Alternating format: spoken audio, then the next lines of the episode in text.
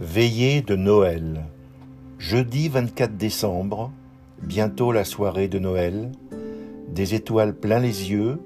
Quand je repense à tous ces Noëls du passé, à tous nos anciens qui nous ont accompagnés, au pied du sapin qu'on allait couper dans la forêt, quelques flocons d'ouate sur les branches, une guirlande et quelques boules, quelques bougies, des vrais, une orange, quelques chocolats et un jouet à côté des souliers, c'était merveilleux, un vrai conte de fées, une fête célébrée avec les moyens du bord, mais ô combien profonde.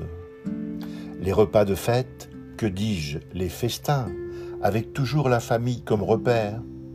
Puis les aïeuls ont passé le relais aux parents, qui ont pérennisé les traditions, avec leur côté à la fois dépouillé, mais aussi toute leur richesse. Pas de superflu, l'essentiel est la qualité, de bons produits pour la gastronomie, pour les bonnes recettes de grand-mère.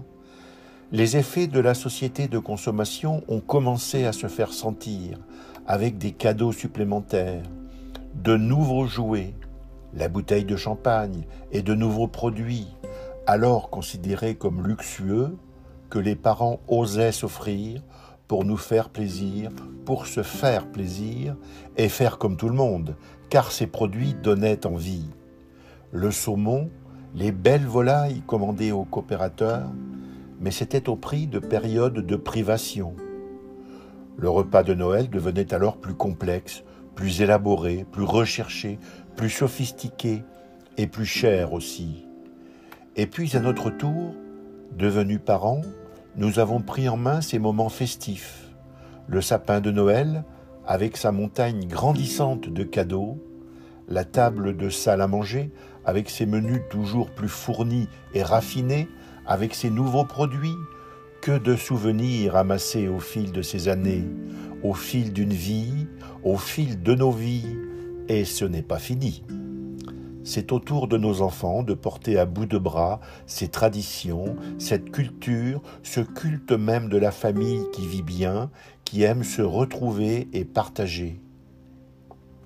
Les papilles et mamies, à leur tour, derniers maillons de la chaîne, n'ont pas du tout envie de siffler la fin de la partie et sont prêts à accompagner les tout petits dans leur quête d'expérience, dans leurs apprentissages, dans leurs découvertes, car un jour, ce sera eux les patrons, les boss comme ils disent, et nous les aïeuls. Les rôles se seront inversés, ainsi va la vie. Le scénario est parfait, il tombe à pic. La vie est belle, profitons-en. Joyeux Noël les amis.